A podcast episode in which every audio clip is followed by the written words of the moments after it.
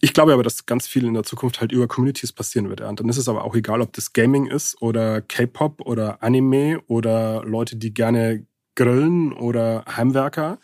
Ähm, die haben ja alle ihre digitalen Spaces, wo sie sich vernetzen mit anderen, wo es diese eingeschworene Community gibt von Gleichgesinnten und die haben ihre eigenen kulturellen Codes, die haben ihr eigenes Verständnis von der Welt. Ja. Und davon muss ich ein Teil werden. Und das ist tatsächlich, glaube ich, der, der Schlüssel, ähm, wie ich in, in sowas aktiv und, und äh, und erfolgreich werden kann.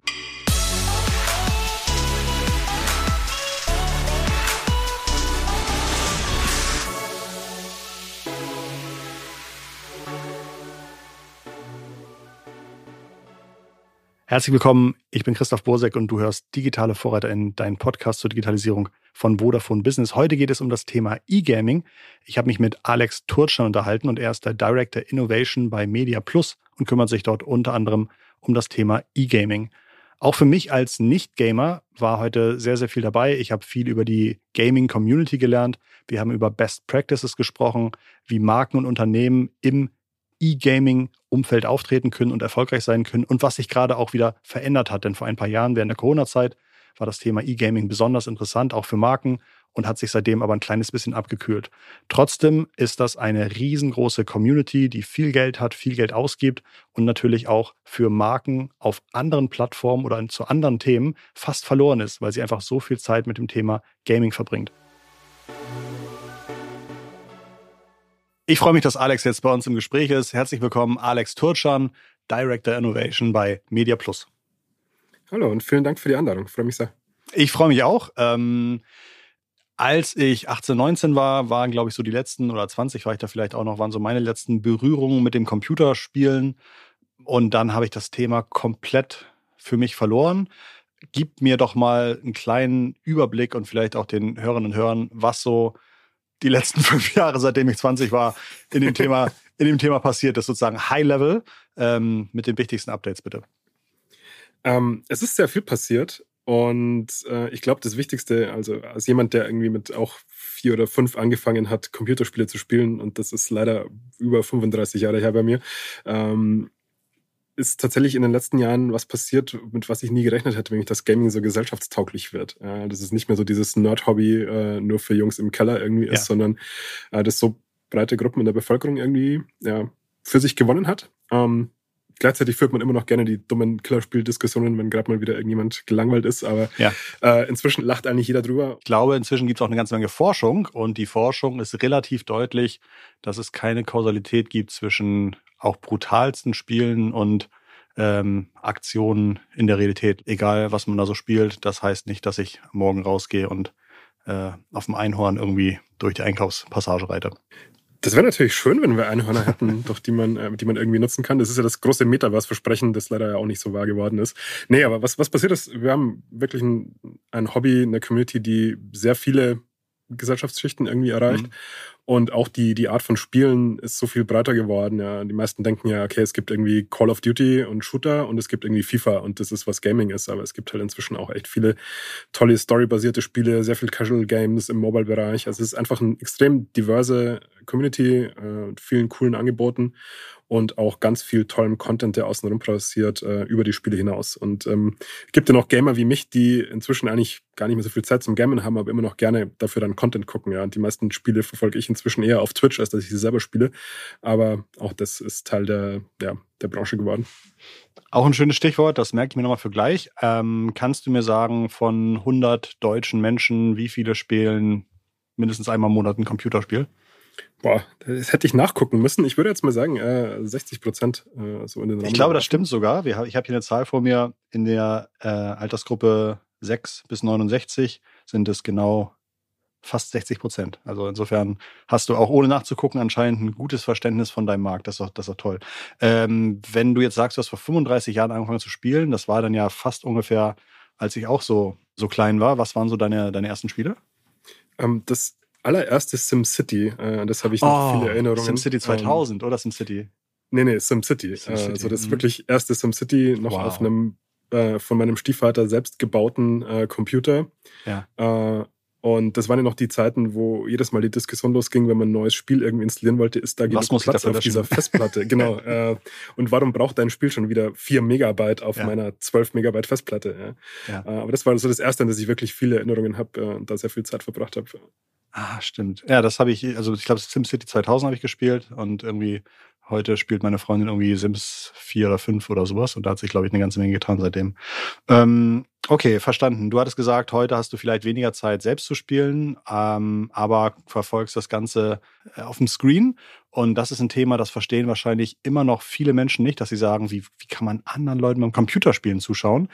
Und da hatte ich schon vor mehreren Jahren, hatte ich das in, in so einer äh, Analysezeit auf YouTube gesehen, dass einfach wie viele Leute jeden Tag dann irgendwelche Computergamer zuschauen und auch die größten deutschen YouTube-Accounts zum Beispiel sind ja äh, irgendwie so Let's Play und, und so weiter ähm, Kanäle, bei denen man anderen Zuleuten zuguckt. Und einfach mal sich zu überlegen, ähm, naja, anstatt Fußball zu spielen, guckst du da auch lieber Messi zu, wie irgendwie Tore macht, weil es einfach einer, ein Besonderer in seinem Fach ist. Und ähm, da macht sich da auch keiner Gedanken drüber. Und das ist dann meistens so ein Vergleich, wo die Leute dann anfangen zu verstehen, ah, ist, äh, kann man tatsächlich auch so ein bisschen so sehen. Das auf jeden Fall. Ja, man kann Leuten zugucken, die definitiv besser sind als man selbst, gerade wenn man so E-Sports guckt.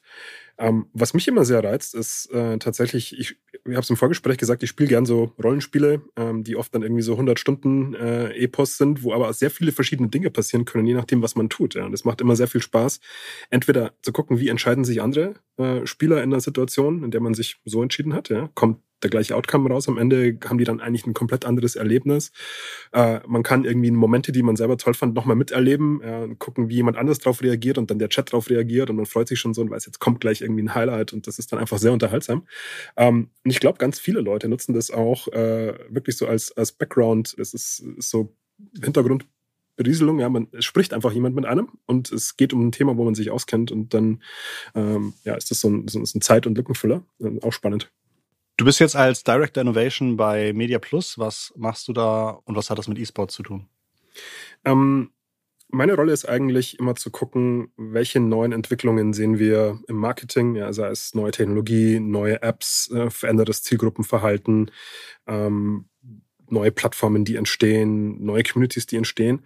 Und dann zu gucken, ist da für uns als Agentur was drin, ja, das ist ein Geschäftsbereich, ähm, aber ganz viel ist Kundenberaten, denen erklären, hey, das ist Blue Sky, das ist deshalb nicht Twitter, aber es ist cooler oder anders. Ähm, das könnt ihr damit machen. Ja, oder hier geht es um Gaming. Ja, was sind das für Zielgruppen? Welche Möglichkeiten habe ich dort als Marke? Warum ist das vielleicht für euch ein spannendes Feld, um eure Ziele zu erreichen, ähm, neue Zielgruppen anzusprechen, eure Marke neu zu inszenieren? Und ähm, ich sage immer, ich bin Geschichtenerzähler am Ende des Tages, äh, weil ich versuche Innovation immer nicht so aus diesem technischen Bereich zu sehen, sondern eigentlich äh, zu verstehen, was macht es mit den Menschen? Mhm. Und warum ist jemand in so einer Community drin? Ja? Warum ist jemand ein Gamer? Was, was fasziniert ihn da dran? Und was sind coole Anknüpfungspunkte, die ich für ein Markenstorytelling zum Beispiel dann draus kriege. Was, was, könnten, was könnten so typische Gründe sein, warum jemand Teil einer Gaming-Community werden möchte, warum sich jemand auch sehr stark damit identifiziert? Ich meine, für, für ganz viele Marken ist es ein schöner Einstieg, wenn man sagt, ich will jüngere Menschen erreichen, ja, die ich vielleicht über meine klassische Kommunikation gar nicht unbedingt erwische. Ähm, ganz oft kann man da das Argument anführen, äh, gerade junge Männer so mit klassischer Online-Werbung äh, erreichen, bisschen schwierig, weil da nutzen ganz viele Adblocker ja, oder haben auch gar keine Lust, sich mit Werbung zu beschäftigen.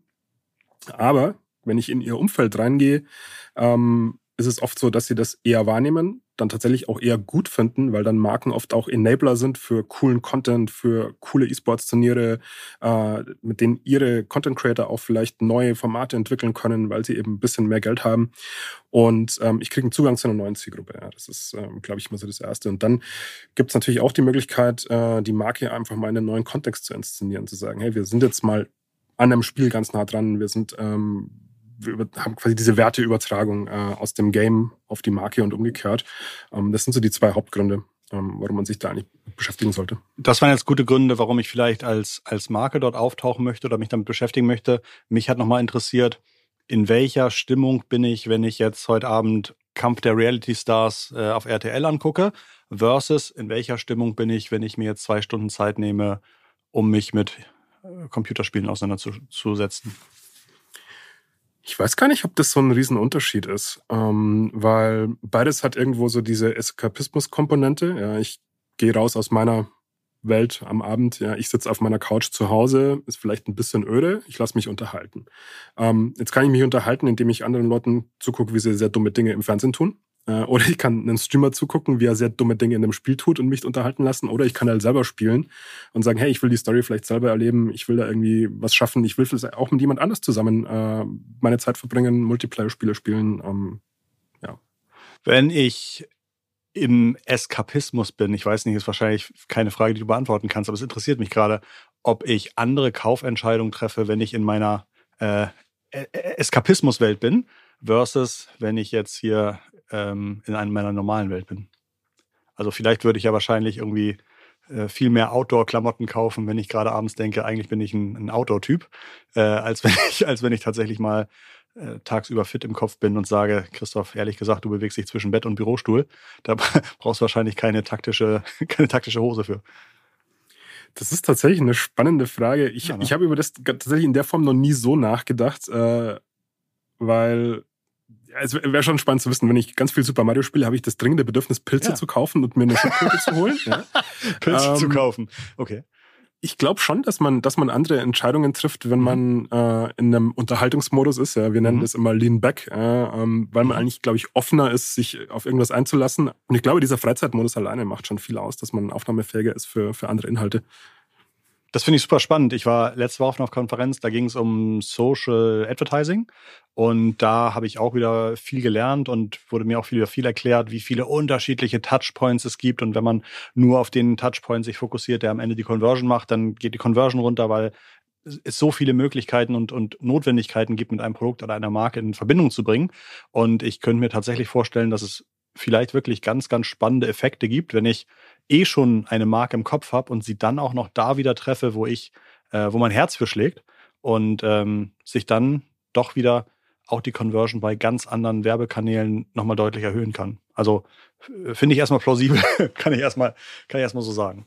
Nee, da, da glaube ich auch definitiv dran. Ja. Ähm, und das ist, glaube ich, gerade in diesem Gaming-Bereich ähm, vielleicht jetzt gar nicht mehr so wie von noch vor ein paar Jahren, aber als es losging, dass wirklich große Brands sich äh, im E-Sports engagiert haben, angefangen haben auf Twitch zu werben, das war natürlich auch für die für die Community eine Auszeichnung zu sagen, ach guck mal, auf einmal ist hier irgendwie Mercedes-Benz unterwegs in, in League of Legends äh, oder in, in Call of Duty, äh, war ja schon so eine kleine kleine Adelung der Community und sagen, hey, die interessieren sich jetzt für uns, die sehen uns als Kunden, uns Gamer, ja. Wie, wie sah so eine wie sah so eine Kooperation oder oder Werbe Kampagne aus? Also was, äh, was Mercedes zum Beispiel wirklich schlau gemacht hat, ähm, das war so zu der Zeit, als sie auch die, die neue A-Klasse gelauncht haben mit dieser echt großen, tollen Kampagne, die sehr auf die Gen Z abgezielt hat. Und da waren sie auch ganz viel im E-Sports unterwegs. Und äh, eine Geschichte, die sie gemacht haben, sie haben in, in einer Turnierserie immer den, äh, den MVP wählen lassen von den Fans. Und der MVP der, des, äh, des Teams, das dann äh, diesen Spieler hatte, der hat immer eine A-Klasse gewonnen.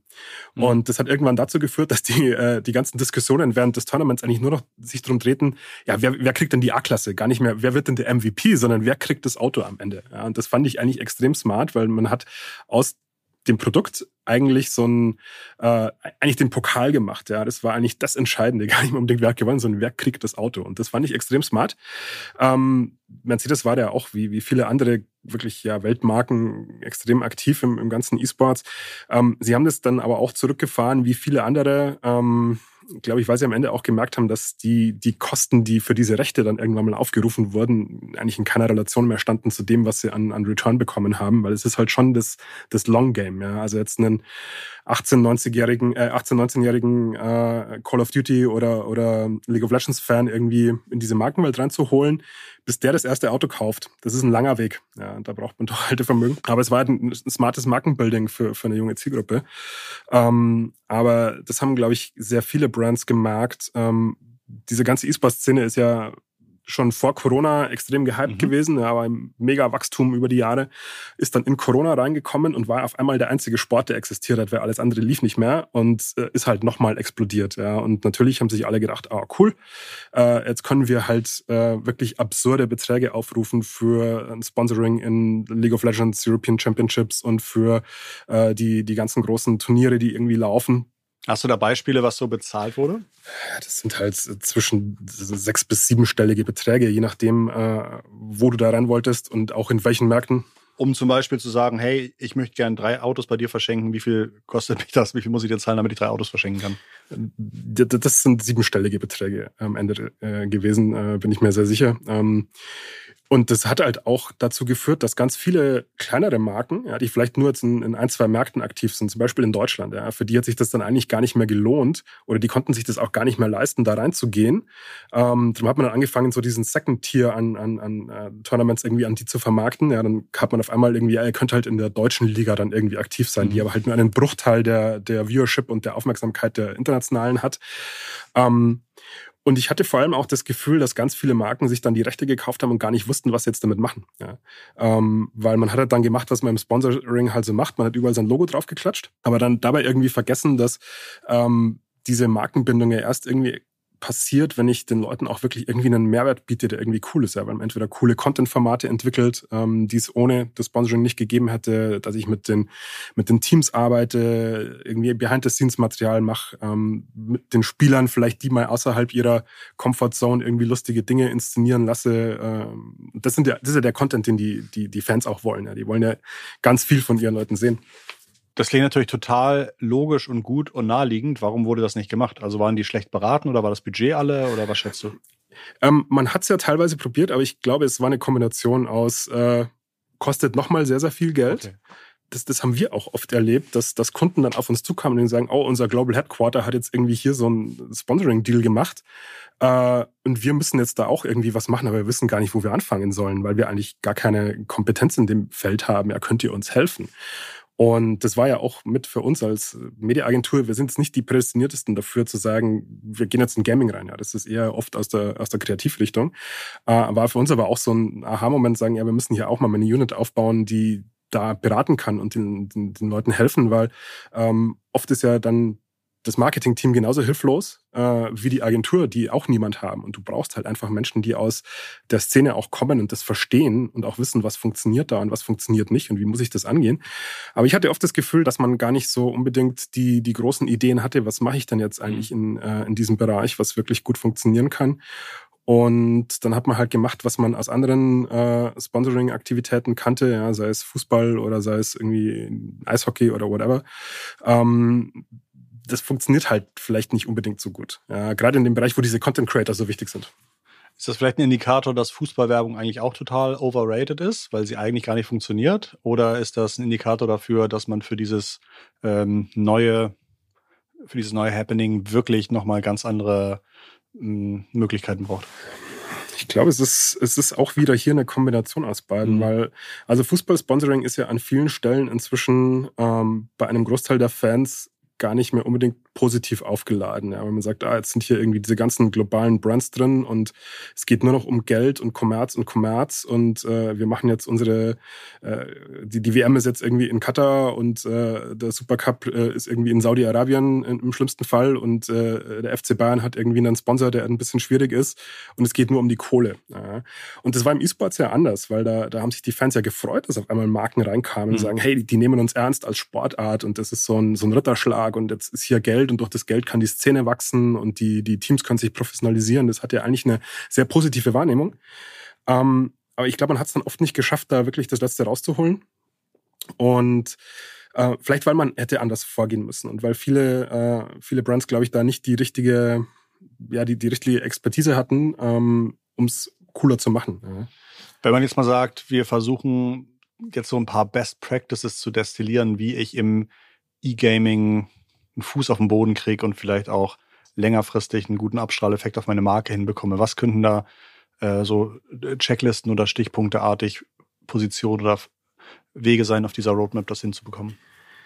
Also ich sage immer, du, du brauchst am Ende ein paar Nerds bei dir im Team, äh, die wissen, wie die Szene funktioniert. Das ist das A und O, weil du musst verstehen, wie tickt diese Community, was ist denen wichtig, äh, was sind so die kulturellen Codes, äh, wie ist die Sprache, ähm, was fasziniert die Leute eigentlich an dem Medium.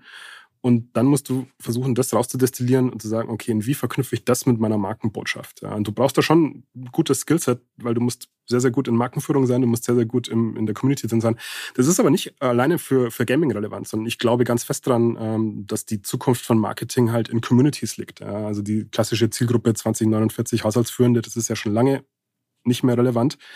Ähm, jetzt hat man viele Jahre sehr so Performance agiert mit äh, datengetriebenen Kampagnen. Ähm, das funktioniert auch. Ah, ich muss halt trotzdem was für die Marke machen. Ja. Ähm, ich glaube aber, dass ganz viel in der Zukunft halt über Communities passieren wird. Ja. Und dann ist es aber auch egal, ob das Gaming ist oder K-Pop oder Anime oder Leute, die gerne grillen oder Heimwerker. Ähm, die haben ja alle ihre digitalen Spaces, wo sie sich vernetzen mit anderen, wo es diese eingeschworene Community gibt von Gleichgesinnten und die haben ihre eigenen kulturellen Codes, die haben ihr eigenes Verständnis von der Welt. Ja, und davon muss ich ein Teil werden. Und das ist tatsächlich, glaube ich, der, der Schlüssel, ähm, wie ich in, in sowas aktiv und, und, äh, und erfolgreich werden kann. Und ähm, das gilt halt auch fürs Gaming. Okay, toll. Das heißt, wir haben festgestellt, wenn ich im E-Gaming erfolgreich sein möchte, brauche ich die Expertise. Ähm, ich muss den Stallgeruch mitbringen, ich muss das Wording mitbringen, ich muss irgendwie äh, so reden wie die Leute. Was für Einstiegshürden habe ich budgetmäßig, was schätzt du? Ach, die sind gar nicht so hoch. Ähm, weil ich kann ja zum Beispiel anfangen, ähm, also hier kleine Anekdote, wenn du mit einem gewöhnlichen Kreativen in einer Agentur sprichst, äh, die denken natürlich immer sehr, sehr groß. Gewöhnliche Kreative, ist das nicht ist das also ein Widerspruch? Ich, ich sag mal, der gemeine Kreative äh, denkt ja immer groß und kreativ, darum können sie auch Dinge, die ich nicht kann. Äh, aber da kommen ganz oft dann so Ideen wie, ja, können wir nicht irgendwie in das Game rein mit der Brand irgendwie was machen? Kann, kann ich nicht meine Marke jetzt in Call of Duty drin haben? Sag ich immer, ja, kannst du schon, nur das hat irgendwie drei Jahre Vorlaufzeit und kostet dich irgendwie äh, zweistellige Millionenbeträge. Äh, viel Spaß. Für eine Kampagne, die nächstes Jahr im Herbst laufen soll, ist das ein bisschen schwierig. Ja? Denkt mal ein paar Nummern kleiner, ja? es gibt halt nur sehr wenige Games, wo ich überhaupt was machen kann, ohne dass ich die, die Zustimmung der, der Rechteinhaber brauche ja, und da irgendwie eine Horde von Programmierern dann drauf arbeiten. Und ich weiß halt, was so Integrationen in Spielen wie, äh, wie Far Cry, ähm, die hatten ja eine Uhrenmarke zum Beispiel drin im letzten Far Cry-Teil und da hatte ich auch auf einer Konferenz ein, ein Panel zugesehen, wo, wo die Verantwortlichen das diskutiert hatten. Die haben da, glaube ich, zweieinhalb Jahre dran gearbeitet, bis diese wirklich sehr, sehr kleine äh, Integration da fertig war. Ich will gar nicht wissen, was das gekostet hat. Und ich sage nur mal, hey, guckt vielleicht auf Games, wo es sowas einfacher geht. Ja, Minecraft ist da immer ein tolles Beispiel, weil ich halt kann mir selber einen Server aufsetzen, ich kann selber die Sprites verändern, wenn ich das möchte, da coole Sachen bauen. Äh, da haben wir zum Beispiel für einen Kunden von uns, für Capri-Sun, mal mit einem Content Creator gearbeitet, der macht ganz viel YouTube-Content zu, zu Minecraft und hat auch so seinen eigenen Server, wo er mit seiner Community spielt.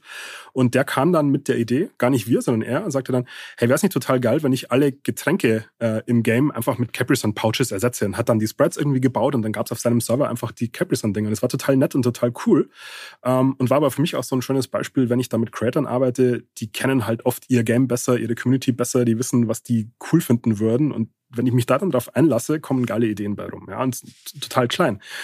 Und ähm, sonst ist halt, ja, es halt sehr, sehr offen. Ja. Jetzt momentan ist so Roblox ganz groß im Kurs, ja. Das ist halt eine Multiplayer-Plattform. Ähm, aber ist cool, kann ich geile Sachen machen. Ähm, und kann sie halt auch einfach selber bauen. Ja. Ähm, aber ich glaube, du kannst wirklich von, von 5000 Euro bis 50 Millionen äh, problemlos äh, dein Budget da ausgeben und wirst immer irgendwas Cooles kriegen, aber musst halt wissen, was du machen möchtest. Damit ich das nochmal zusammenfasse, wenn ich es richtig verstanden habe, bei Minecraft kann ich selber einen Minecraft-Server hinstellen und sagen, ich lade meine Freunde ein und wenn ich viele Freunde habe, kommen viele Menschen. Und da ich den Server selber betreibe, habe ich die Möglichkeit, ins Verzeichnis Bilder reinzugehen und dort irgendwie das bestehende Bild Getränk 01 auszutauschen gegen genau. Getränk 01, was ich selbst mit Photoshop gebaut habe und dann wird das im ganzen Spiel so angezeigt. Ah, okay, verstehe. Und dann könnte eine Motivation sein, dass ich viele Menschen auf diesen Server bekomme, die das dann sehen sollen, wenn ich mit jemandem zusammenarbeite, der einfach eine große Community hat. Also da wieder das Stichwort Community, das du vorhin schon gesagt hast. Oder ich könnte auch sagen, ich habe eine riesen Minecraft-Welt gebaut und habe irgendwo eine goldene Capri-Sonne versteckt. Und wer die findet, der kriegt ein Leben lang jede Woche sieben Capri-Sonnen umsonst oder sowas. Das könnte zum Beispiel ein Ansatz sein, ja. Äh, und was wir natürlich dann, da kommen jetzt die, die Media-Nerds in, in, uns natürlich immer raus. Wir denken natürlich dann immer, welcher Content entsteht dabei und wie kann ich den Content dann wieder nutzen für eine mediale Inszenierung? Ja, kann ich das als Video-Ads irgendwo ausspielen? Kann ich das äh, auf anderen Plattformen wieder weiter nutzen, sei es TikTok, sei es YouTube, sei es äh, Instagram und ähm, einfach dann auch die Reichweite erzeugen? Ähm, weil was ganz oft passiert bei so Gaming-Inszenierungen ist, man stellt irgendwie was Cooles hin und dann so, ja, wie kriegen wir jetzt denn da Traffic drauf? Mhm. Äh, und dann bewerbe ich meine Werbung. Und äh, für, also für jemand, der aus der Media rausdenkt, gibt's halt eigentlich nichts Schlimmeres, als die Werbung bewerben zu müssen. Mhm. Äh, weil wir sagen, das ist halt maximal ineffizient, ja, aber dann mache ich das. Ähm, Wenn es noch so cool ist, ja, aber es ist halt dann nur die halbe Rechnung gewesen. Ähm, darum glaube ich immer, dass äh, gerade im Gaming die Arbeit mit, mit Creatern, die eigene Reichweiten mitbringen, immer extrem sinnvoll ist, weil dann spare ich mir schon sehr, sehr viel davon. Wir haben jetzt Community gehört und man möchte nicht Teil jeder Community sein. Es gibt sicherlich auch Unternehmen, die sagen so, ah ja, das aber oh oh oh, ähm, ist vielleicht auch nicht die einfachste Community. Kannst du uns da mal so ein bisschen für und wieder erklären, damit wir einigermaßen gut objektiv verstehen, was Gaming auch ist, wie jede Community, oder was Gaming äh, noch ein bisschen unterscheidet? Ich glaube, allein man muss schon anfangen mit, es gibt halt auch nicht die Gamer. Ja, sondern es gibt auch im Gaming inzwischen so viele verschiedene Gruppen, ähm, wo es sicher auch welche gibt, äh, wo nicht jeder Brand dazu passt. Ja. Also gerade so kompetitive Shooter-Spieler sind vom Mindset her total anders als Leute, die irgendwie so cozy Games wie Animal Crossing irgendwie auf ihrer Nintendo Switch irgendwie spielen.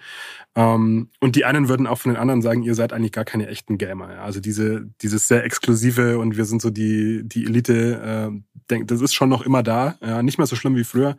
Ähm, es gibt auch immer noch sehr, sehr viel toxische Community-Teile im, im Gaming, die jetzt nicht unbedingt inklusiv sind. Ähm, es gibt aber auch eben inzwischen, und das ist das Tolle, zurück zum Anfang, so viel andere Bereiche. Äh.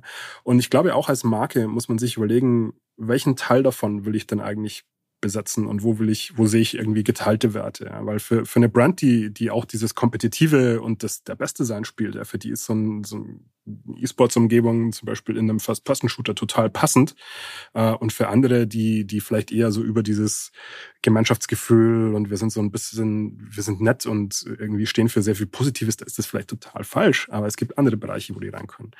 Und äh, gerade das, was du sagst, es tun sich natürlich viele Marken auch noch schwer, ähm, sich überhaupt darauf einzulassen, weil die kennen das vielleicht dann, so der typische Marketing-Entscheider ist halt auch in der Regel entweder Mann, Frau, Mitte, Mitte 40, ja. Ähm, viele oft nicht unbedingt Gamer gewesen oder sind es auch nicht, äh, kennen es dann vielleicht, wenn man Glück hat, von den Kindern, äh, die sie haben, denen sie zuschauen, aber sie sind da immer so ein bisschen, ja, es ist nicht meine Welt, ja, und da muss man es erstmal erklären. Ähm, was ich aber tatsächlich ähm, glaube, dass man dass für jeden im Gaming irgendwo eine Community dabei ist, die, die man nutzen kann. Äh, und selbst wenn man sagt, ach, mir reicht's eigentlich, im Umfeld aktiv zu sein. Das heißt, ich gehe dann vielleicht auf YouTube auf Gaming Creator, die, die irgendwie tollen Content machen. Oder ich, ähm, ganz viele Kunden fragen auch oft nach äh, Ingame Advertising so im Mobile-Bereich, gerade die sehr performance-orientierten, weil die eben auch wissen, hey, da spielen Millionen von Leute jeden Tag Clash of Clans, ja, äh, wenn die nicht gerade Geld dafür bezahlen, gucken sie sich zwischendurch irgendwie Werbung an um irgendwie neue Coins zu kriegen. Ähm, ist jetzt nicht das qualitativste Umfeld der Welt, äh, aber für, für Marken, die zum Beispiel sagen, hey, wir wollen eigentlich hier nur ganz schnell Abschlüsse, Leads generieren, total legitim.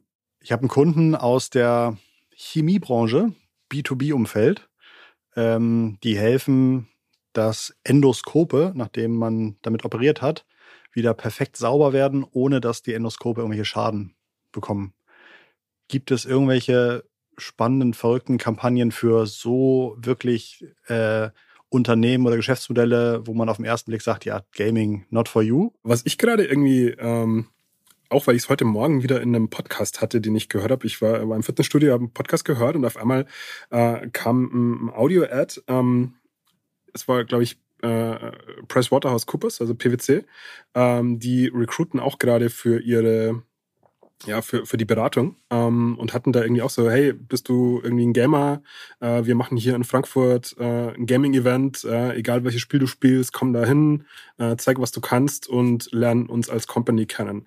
Und ähm, Lustigerweise habe ich das Ad aber nicht im Gaming-Umfeld bekommen, sondern in einem History-Podcast, aber vielleicht aufgrund des Gamer-Targetings. Äh, äh, fand ich aber spannend, dass jetzt selbst so eine Unternehmensberatung ähm, das für sich als ein Recruiting-Vehikel nutzt, weil sie halt auch wissen, hey, da, das ist wahrscheinlich was, was in, bei unseren Nachwuchstalenten irgendwie hoch im Kurs steht und äh, senkt vielleicht auch wirklich Eintrittsbarrieren, äh, wenn ich mir überlege, so, oh, jetzt muss ich hier zu so einem Recruiting-Event von so einer Beratung, da sind doch sicher irgendwie nur so Top-BWL-Absolventen, alle im Anzug und jetzt komme ich irgendwie an und ich will doch eigentlich nur FIFA zocken. Ähm, überzeugt vielleicht eine andere Art von, von, von Menschen, die da hinkommen ähm, und sich denken, ach, die sind ja irgendwie doch ganz cool und da ist was, wo ich schon Sicherheit drin habe äh, und ich komme dann vielleicht da besser mit jemandem ins Gespräch und das fand ich tatsächlich einen smarten Ansatz. Ich habe gerade im letzten Monat so ein bisschen Insights bekommen, wie viel die deutschen Gamer so für ihre Hardware ausgeben. Also oft wird da wahrscheinlich gedacht, ah, Gaming, die haben ja alle noch keinen Job und äh, alle noch zu jung und wie du sagst, vielleicht kaufen, dauert es noch Jahre, bis die sich mal einen Mercedes kaufen. Und dann habe ich aber gesehen, was die für ihre Mäuse, Tastaturen, Displays, Rechner und so weiter ausgeben und bin hinübergefallen. Hast du vielleicht noch so ein paar Fakten, Zahlen, beeindruckende Metriken, anhand derer ich nochmal ein Verständnis bekomme, was das für eine teilweise beeindruckende Zielgruppe ist? Ähm, was man oft sieht in den Zielgruppenbetrachtungen ist, dass äh, Gamer überdurchschnittlich gebildet sind und überdurchschnittlich viel Haushaltsnettoeinkommen haben. Ja, das ist so ein bisschen eine self-fulfilling prophecy, wie du gerade gesagt hast. Das ist ein Hobby, das nicht unbedingt günstig ist.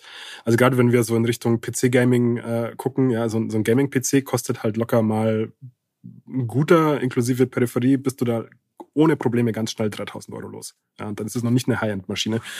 Ähm, ist im Mobile-Bereich anders, ja, und das hat aber auch das, das Hobby für ganz viele neue Leute geöffnet, weil Smartphone hat jeder, ja, und Smartphone-Games laufen auf den meisten Phones ganz okay. Und die Konsolen sind halt irgendwo dazwischen. Ähm, aber was wir oft sehen, ist, dass äh, Gamer irgendwie überdurchschnittliche Bildung das finde ich immer ganz faszinierend. Ähm, was ich auch eine tolle Zahl finde, dass inzwischen äh, die Hälfte der, der Gamer äh, nicht nur in Deutschland, sondern auch international Frauen sind ähm, wo auch jeder sich denkt, oh wow, das ist ganz schön viel. Äh, da kommt dann immer gerne so von den äh, vorher angesprochenen eher, eher toxischen kommt so, ja, die spielen ja alle Mobile Games, sag ich, ja und? Also Gaming ist Gaming, ja. Es ist, es ist ein breites Feld. Ähm, das finde ich immer eine, eine echt tolle Zahl. Ähm, und was mich immer völlig umhaut, wenn ich dann mal wieder die, äh, die Nutzungszahlen von, von Plattformen wie Twitch für Gaming-Content sehe, also wie viele Stunden äh, im, im Monat ähm, Leute sich Content angucken. Ähm, und da merkst du auch ganz schnell, die müssen eigentlich Zeit mit Spielen verbringen, ja, mehrere Stunden am Tag und gleichzeitig eigentlich auch den ganzen Content konsumieren, weil sonst würden sie nicht mehr schlafen können. Also irgendwie hat der Tag halt nur 24 Stunden und das finde ich immer, immer faszinierend, dass es so ein, so ein Hobby ist, wo man eigentlich äh, sein komplettes Medienverhalten nur dort verbringen kann. Ja, also ich kann am Tag irgendwie zwölf Stunden Medien nutzen und kann die zwölf Stunden problemlos mit Gaming-Content füllen. Und ich glaube, es gibt nicht viele Communities, wo das, äh, wo das in der Ausprägung möglich ist. Ähm, ist aber für uns auch immer ein Argument gewesen, äh, an, die, äh, an die Markenverantwortlichen zu sagen, guck mal, wenn ihr diese Zielgruppe erreichen wollt, die sind so in dieser Bubble drin, ja? weil sie spielen selber, sie gucken die Streamer, sie gucken YouTube-Content, die äh, lesen die, die, die Gaming-News, die gucken sich an, welche Spiele kommen raus, also die sind die so sind in verloren drin. Die Kanäle, ne? Genau, die kriegst mhm. du sonst nirgends mehr. Ja? Du, du, musst da rein, wenn du die mit, mit denen sprechen willst. Du hast Twitch erwähnt und äh, ich glaube, diesen Sommer war in Paris eine Konferenz von Twitch, die TwitchCon. Was waren so zentrale Mitbringsel an, an Informationen oder was ist da so passiert? Ähm, das war tatsächlich sehr spannend dieses Jahr, ähm, weil dadurch, dass die, die Con in Paris war, also war es die dritte europäische TwitchCon, die erste war in Berlin, die zweite war in, in Amsterdam. Und in Paris waren jetzt äh, nochmal so ganz andere Streamer vor Ort, also ganz viele aus natürlich aus Frankreich, aber zum Beispiel auch aus Spanien. Und ähm, was man dort auch gesehen hat, äh, so ein Trend, den wir auch in, in Deutschland schon stark gesehen haben, wie viel coole Events und Kooperationen, die die Streamer untereinander eigentlich auf die Beine stellen, äh, ohne dass Twitch da irgendwas damit zu tun hätte, sondern einfach die untereinander als Community einfach geile Events auf die Beine stellen. Ähm, also ein, ein Beispiel war aus, aus Spanien, die haben ein Formel-4-Rennen organisiert. Ja, haben sich eine Rennstrecke gemietet, äh, haben da irgendwie Streamer in die Autos gesetzt, sind da irgendwie um den Kurs gedüst, war ein gigantisches Event äh, in, in der spanischsprachigen Twitch-Welt. Ähm, und ich dachte mir so, wow, ja, also es kommen halt random Streamer zusammen und machen sowas.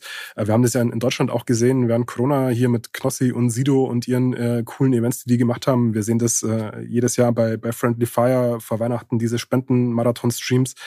Das ist das, was mich so fasziniert hat, wie diese Community Power gerade in Europa äh, coole Content-Formate entwickelt und zwar die ganze Zeit und jedes Jahr neu und jedes Jahr größer. Und das war für mich nochmal so eine Bestätigung, dass, dass in der Szene einfach auch noch echt so viel kreative Power drin steckt. Ähm, und das war für mich so das, das Hauptlearning wieder, dass das immer noch funktioniert und immer noch da ist und nicht nur so auf, auf Deutschland beschränkt war. Klasse.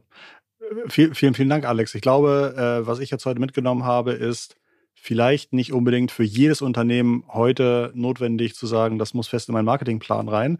Aber ich glaube, für jeden, der irgendwie ähm, digital tätig ist, unternehmerisch tätig ist, im Marketing tätig ist, total wichtig zu wissen, wo das Ganze steht, was das für eine Zielgruppe ist, was da so passiert, ähm, was die Learnings sind. Und äh, das fand ich auf jeden Fall sehr, sehr wertvoll. Vielen Dank. Sehr, sehr gerne. Gibt es im vierten Quartal immer noch irgendwas in der Gaming-Welt, was wichtig ist? Ist ja wahrscheinlich auch das umsatzstärkste Quartal. Es kommen natürlich in Q4 immer ganz viele Games nochmal neu raus. Ähm, das ist tatsächlich da immer so ein Highlight und ist auch für, für Marken natürlich immer eine tolle Möglichkeit, ähm, sich den Release-Kalender so übers Jahr anzugucken, weil man weiß dann ziemlich genau, welche Streamer werden wann welche Spiele spielen.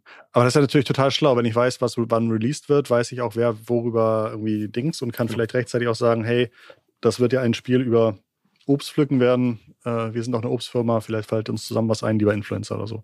Das ist doch toll. Genau. Schön. Also das, da immer einen Blick drauf haben, ja. Welche, ja. welche Highlights gibt's? Äh, einerseits mhm. Events, ja, sowas wie eine TwitchCon oder auch äh, wann, wann hat Sony oder Microsoft äh, eine, eine große Konferenz oder einen Stream, wo sie neue Spiele vorstellen. Das sind auch immer so Kommunikationshighlights. Und ähm, dann vor Weihnachten natürlich äh, machen ganz viele Streamer auf, auf Twitch immer äh, sammeln Spenden, machen irgendwie Advent-Streams, ähm, genauso wie zu Halloween. Ähm, da kann man sich einfach sehr viel raussuchen und sich in dem Umfeld auch bewegen, weil da einfach cooler Content entsteht. Und die Leute sind wieder zu Hause, gucken es auch mehr als jetzt über den Sommer. Ähm, lohnt sich. Ich gucke kein Twitch, ich gucke keine Gamer auf YouTube.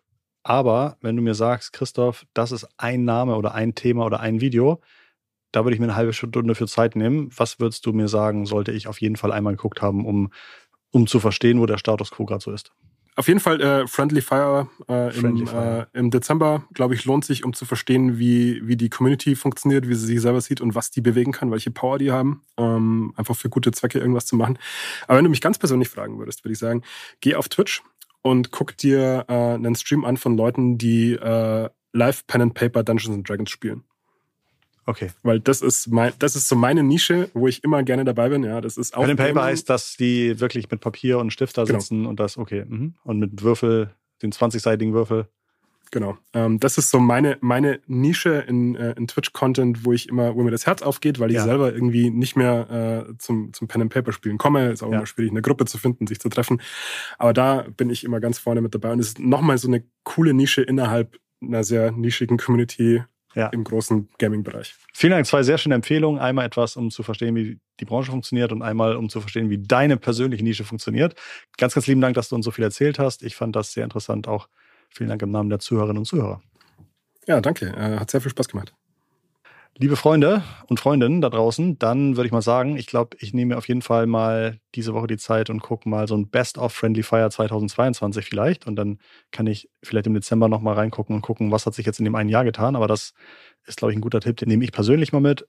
Unsere nächste Folge kommt nächsten Montag wieder online. Ich danke euch fürs Einschalten und freue mich natürlich, wenn ihr nächste Woche wieder dabei seid am Montag bei der nächsten Folge. Bis dahin würde ich sagen, ganz liebe digitale Grüße vom Alex und von Christoph. Macht's gut, ciao.